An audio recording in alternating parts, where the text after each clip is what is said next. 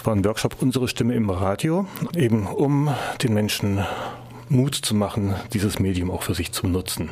Und natürlich, wenn ich so einen Workshop mache, möchte ich auch gerne Kontakt haben zu Radiomachern vor Ort, dass die Leute auch wissen, wohin sie sich wenden können, wenn sie denn Radio machen wollen.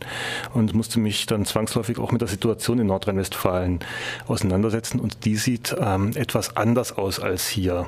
Ich meine, hier haben wir den Luxus, wir haben Big FM, äh, Baden FM, äh, Radio Regenbogen, was weiß ich, was alles, eine bunte Vielfalt an kommerziellen Lokalradios und wir haben Radio Dreieckland das 24 Stunden sendet in Nordrhein-Westfalen, ist in den 80er Jahren zwar auch privatisiert worden, aber da gibt es immer nur für eine Region einen Lokalfunk.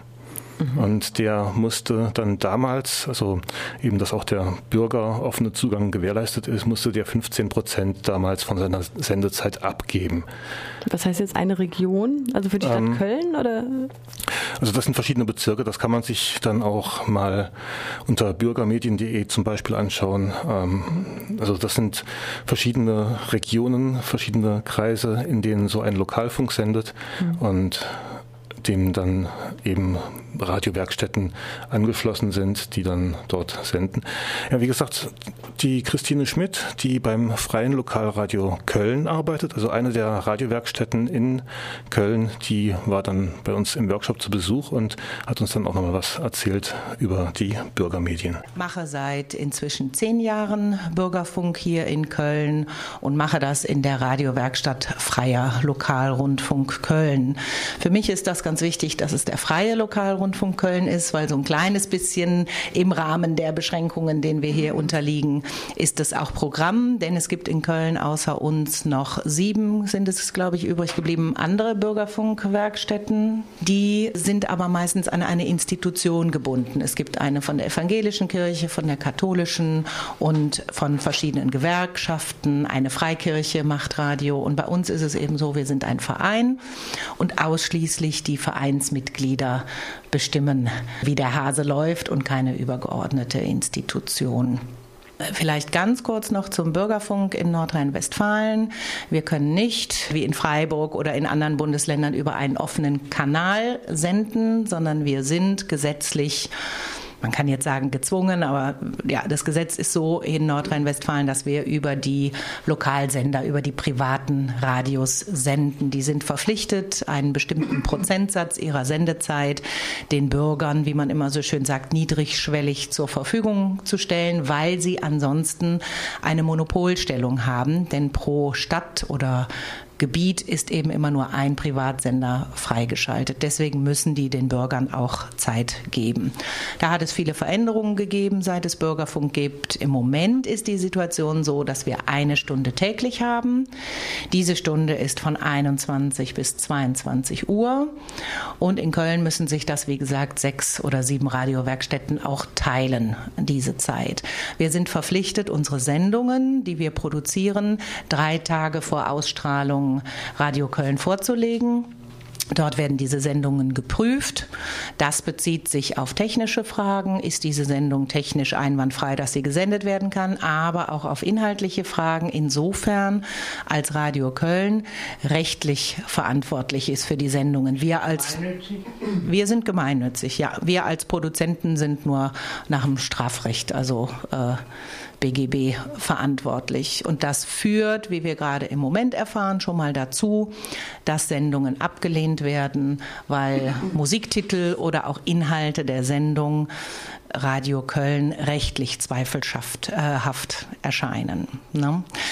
So viel dazu, dass ihr dann ein bisschen wüsstet, wenn da Sendungen gemacht werden, wer die ausstrahlt. Radio Köln 107,1, wie das hier immer so schön heißt, wo die beste Musik läuft. Wir spielen gerne andere Musik.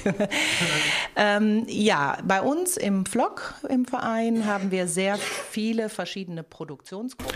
Ja, soweit Christine Schmidt, die ähm, ehrenamtlich bei Vlog mitarbeitet, also Freier Lokalrundfunk Köln. Ähm, hat man jetzt schon gesehen, also das ist gruselig. Mhm. Am Mittwoch die Sendung einreichen, damit es am Freitag äh, gesendet werden kann. Also du musst montags sozusagen produzieren, dass das dann mittwochs morgens ähm, bei dem Rundfunk auf den Tisch liegt. Mhm. Und was war jetzt de, das jüngste Vorkommnis? Ähm, also es kam jetzt langs, lange wenig vor. Es gibt eine autonome Knastredaktion die über Flock auch arbeitet und sendet. Denen ist eine Sendung ähm, kassiert worden aufgrund eines Liedes. Also da ist in einem Lied wohl die Zeile ähm, aufgetaucht, sie schieben ab und morden. Und das hat gegen den Jugendschutz verstoßen, angeblich. Das liegt jetzt bei der Medienanstalt oder, also hier heißt es ja LFK, Landesanstalt für Kommunikation, dort heißt es, glaube ich, Landesmedienanstalt. Also dort liegt es jetzt zur Prüfung, aber natürlich alle aktuellen Veranstaltungshinweisen und was weiß ich, was in so einer Sendung dann auch noch auftaucht, das ist natürlich passé. Wenn man jetzt in einigen Wochen oder Monaten erfährt, dass die Sendung trotzdem gesendet werden dürfte, ähm, ist es ja schon vorbei. Also zuerst hat Radio Köln, heißt das, das geprüft, hat es für nicht jugendfrei befunden und dann ging das noch an die Landesanstalt für Medien. Und Nein, also Radio Köln ist rechtlich, rechtlich verantwortlich für alles, was bei den Sender läuft. Und Radio Köln Köln hatte rechtliche Bedenken und hat es aufgrund dieser mhm. Bedenken nicht ausgestrahlt. Also so ist dann die Gesetzeslage. Mhm. Die können natürlich keine juristische Entscheidung treffen.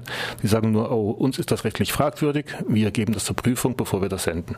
Und das andere, das war eine Sendung, ähm, die von einem sehr interessanten Projekt eigentlich also produziert, da, wurde, ja. produziert wurde. Also da ging es um Sexistenz. Also das war ein Projekt irgendwie mit Ausstellung, mit Lesung, mit was weiß ich was alles. Also Behinderte und Sexualität war so das Thema und da war dem Rundfunk wohl die Beschreibung eines Bildes äh, in der Sprache eines der Behinderten wohl auch zu viel und nicht jugendfrei. Ich habe den Beitrag noch nicht gehört, aber ich habe ihn mitgebracht, ähm, dass er eventuell auch in Radio Dreieckland mal irgendwann gesendet wird auf dem entsprechenden Sendeplatz. Ist zwar schon von Mai, also da hat es dann auch eine Weile gedauert. Ja, die Gegend ist auch katholisch, also Kölner Dom und also, da muss man, muss man schon aufpassen. Das ist ne? das Ländle ja auch. Ja. Wie gesagt, die Mediengesetze sind ähnlich wie die Schulgesetze Ländersache und ähm, in Nordrhein-Westfalen ist es dann doch noch schlimmer, als ich gedacht hätte. Auf jeden Fall ein Alleinstellungsmerkmal dieses Modell. Vielen Dank, Mirko, für deinen Besuch. Ja, danke, dass ich wieder da sein durfte. Ja.